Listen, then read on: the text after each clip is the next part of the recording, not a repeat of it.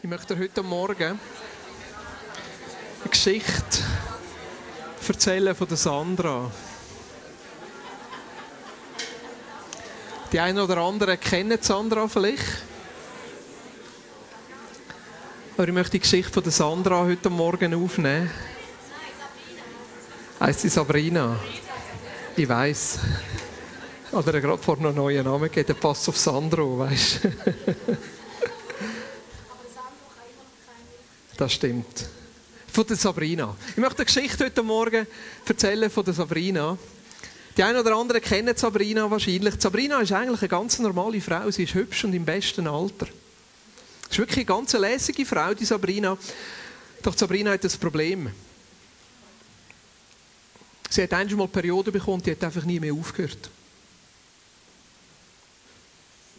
Ich meine, in der heutigen Zeit hat Sabrina ja nicht so ein Problem, weil wir haben gute Frauenärzte.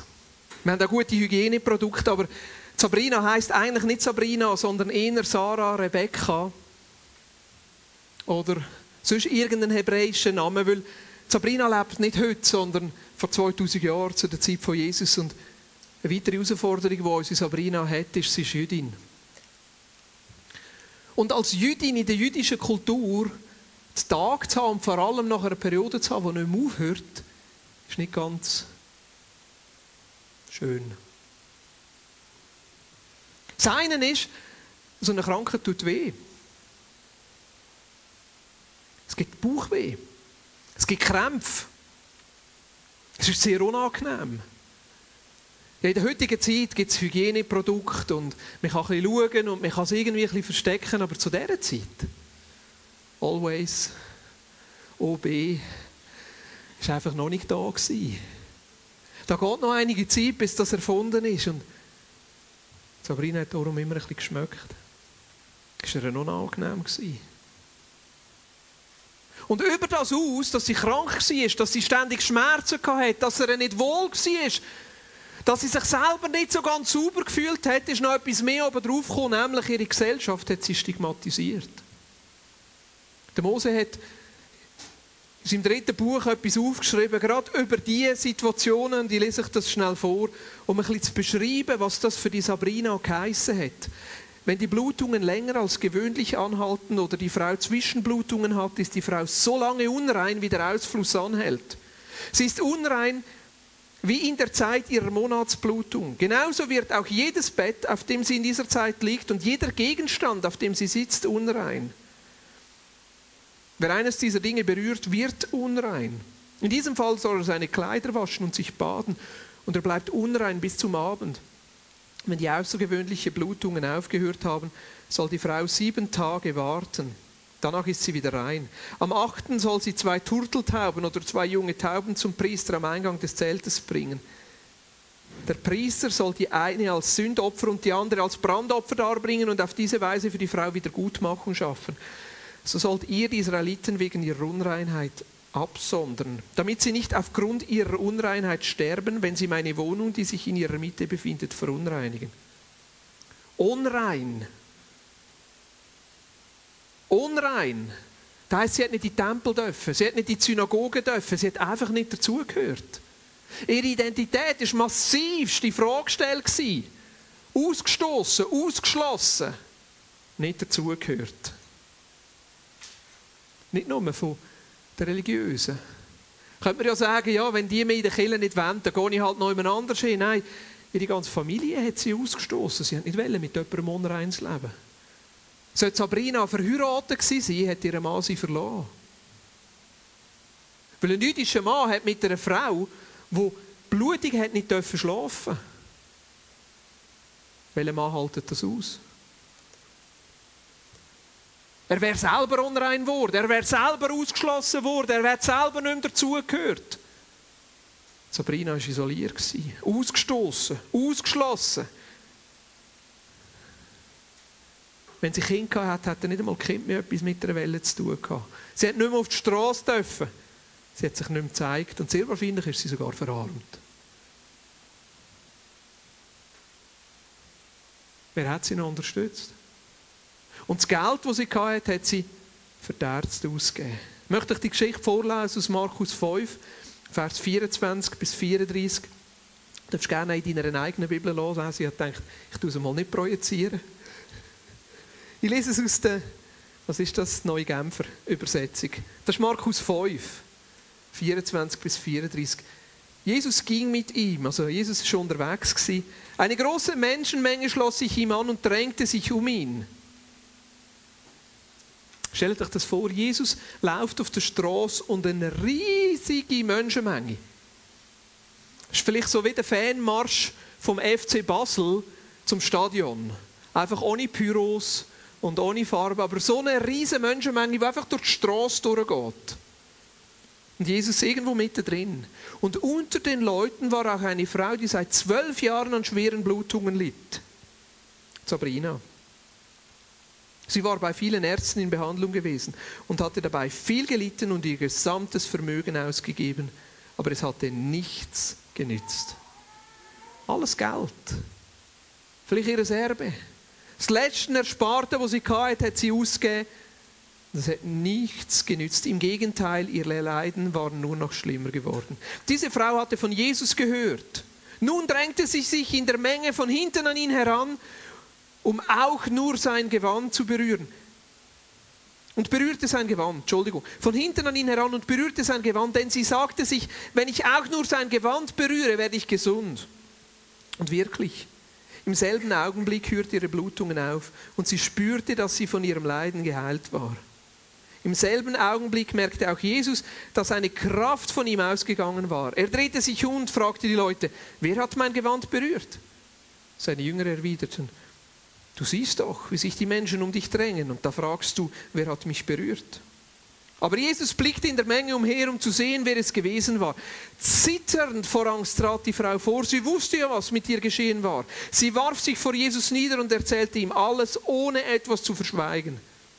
Meine Tochter, sagte Jesus zu ihr, dein Glaube hat dich gerettet. Geh in Frieden, du bist von deinem Leiden geheilt. Da, was Sabrina da macht, ist Gebet. Nicht Gebet, wie wir es uns so klassisch vorstellen. Aber was sie macht, ist, sie kommt zu Jesus mit der Absicht, um Jesus zu berühren. Und was passiert ist, dass ihr Leben verändert wird. Das ist Gebet. Gebet verändert etwas. Gebet verändert etwas in uns, aber Gebet verändert auch etwas in unserem Umfeld. Wenn Gebet der Ort ist, wo wir Jesus berühren, dann hat das Kraft, unser Leben und alles um uns herum zu verändern, in die Ordnung zu bringen. Was sehen wir bei dieser Sabrina? Sabrina hat sich aufgemacht. Sie war verzweifelt. Wahrscheinlich hat sie gedacht, das ist meine letzte Chance. Wahrscheinlich hat sie gedacht, jetzt habe ich alles ausprobiert. Entweder kann mir Jesus helfen oder niemand.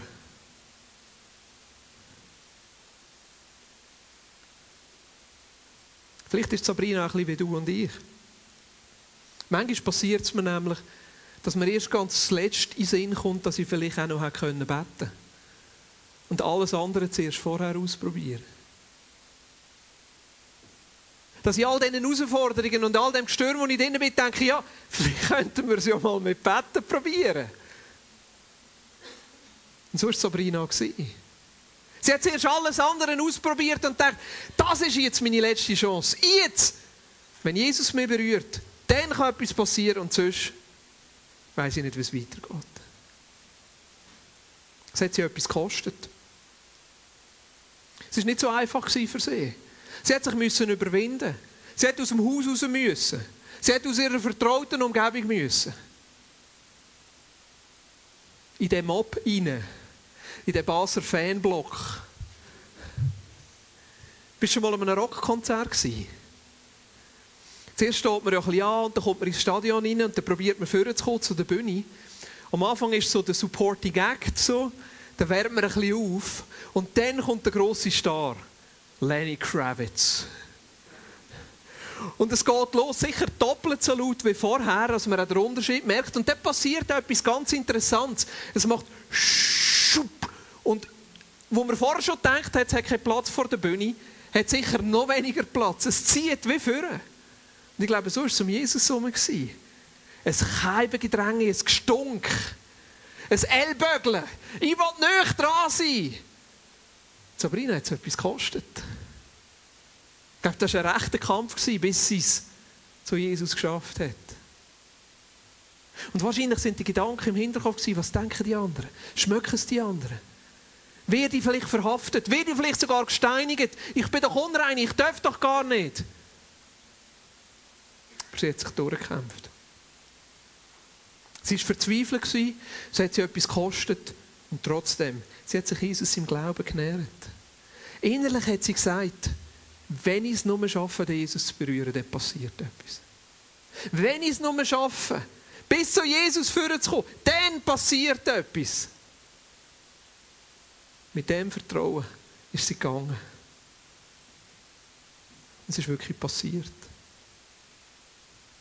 Und was mich am meisten begeistert an dieser Geschichte, ist, dass Jesus es zulässt, berührt zu werden.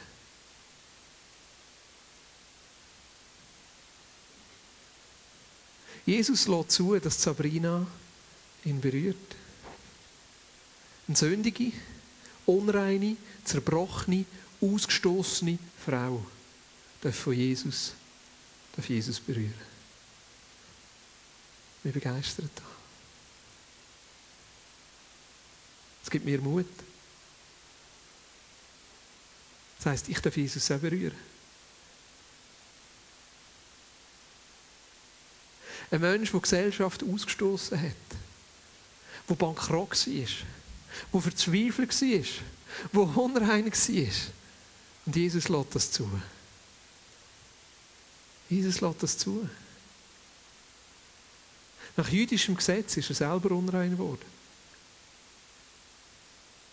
Jesus lässt das zu.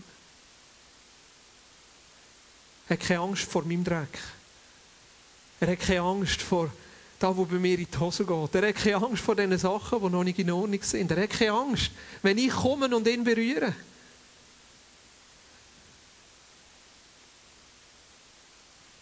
Und ich weiss, der beste Ort, wenn ich mich nicht gut fühle.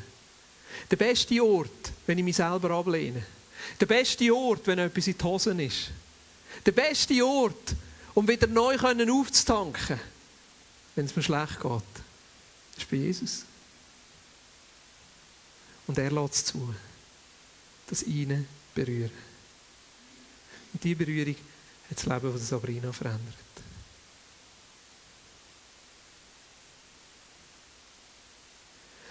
Und mir gefällt das, was Jesus der Sabrina nachher sagt.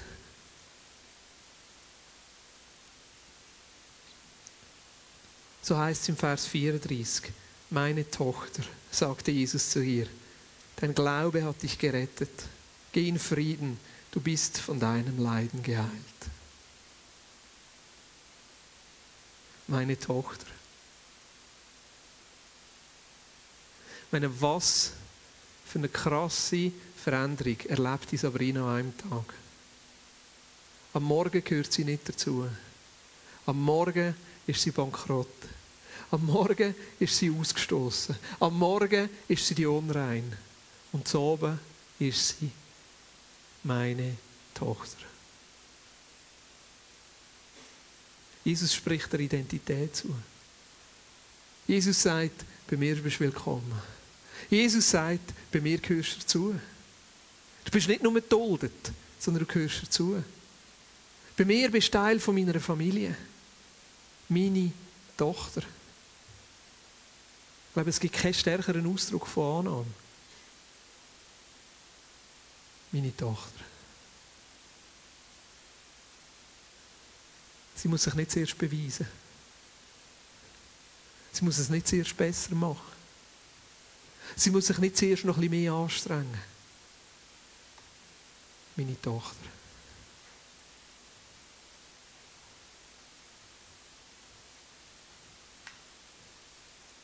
Natürlich redet Jesus auch noch über den Glauben, den sie hatte. Und er redet auch noch über ihre Heilung. Aber ich glaube, nach der Zuspruch von Jesus rückt das alles in den Hintergrund. Nach dem tiefst innen erleben, dass sie jetzt wieder angenommen ist und dazugehören, rücken alle anderen Sachen in den Hintergrund. Und das Zweite, was Jesus sagt, ist, geh in Frieden. Der Frieden, der viel mehr ist als einfach nur, jetzt ist dein Leiden vorbei. Der Frieden, der eine Ganzheit ausdrückt. Der Frieden, der ein Erfülltsein ausdrückt. Der Frieden, der eine neue Perspektive ausdrückt. Der Frieden, der eine neue Zukunft ausdrückt. In einem Moment, wo die Sabrina Jesus berührt, verändert sich ihr Leben. Wir sehen häufig nur unser Problem. Wir sehen häufig nur die Situation, die gerade vor uns steht, unser Anliegen oder das Anliegen vom anderen Menschen. Wir sehen häufig nur, dass einer, der krank ist, wo wir gerne wetten, dass wir heil werden. Wir sehen häufig nur, dass ein Schulproblem, das unser Kind gerade hat, oder die Herausforderung am Arbeitsplatz, wo wir dafür beten, dass sich verändert. Wir sehen häufig nur das eine Problem, aber Jesus sieht ein bisschen mehr. Für Jesus wäre es zu wenig gewesen, einfach nur die Frau zu heilen. Er hat sie wieder hergestellt. Er hat sie wieder ganz gemacht. Er hat den Frieden zugesprochen. Das Shalom, das Ganzheitliche, wieder heil und ganz und erfüllt sein. Gebet ist dort, wo wir uns aufmachen. Dort, wo wir verzweifelt sind. Dort, wo es uns etwas kostet. Wo wir sagen, Jesus, ich habe es nötig, dort zu berühren. Ich brauche es dich zu berühren. Und diese Berührung kann alles verändern. Die eine Begegnung hat Sabrina geheilt, hat ihr eine neue Identität gegeben, hat sie ganz gemacht und erfüllt. Das ist für mich Gebet. Wo willst du Jesus berühren heute Morgen? Wo willst du, dass er dir heute Morgen zuspricht, meine Tochter, mein Sohn? Gang in Frieden. Ob es in die Skiferien ist oder Arbeitsplatz nächste Woche. An die Bachelorarbeit oder...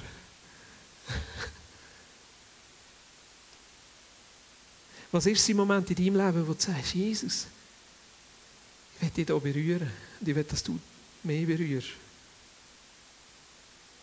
Und das Zweite, wie kann das Berühren von Jesus Teil werden von deinem Alltag? Wo kannst du jeden Tag so eine Zeit erleben, wo kannst Jesus berühren. Fünf Minuten, zehn Minuten, eine Viertelstunde am Morgen oder nach dem Mittagessen. Oder am Abend vor ins Bett gehen. Wie kannst du ein Sabrina sein? Oder ein Sabrino? Funktioniert jetzt nicht so gut. Sabrinus.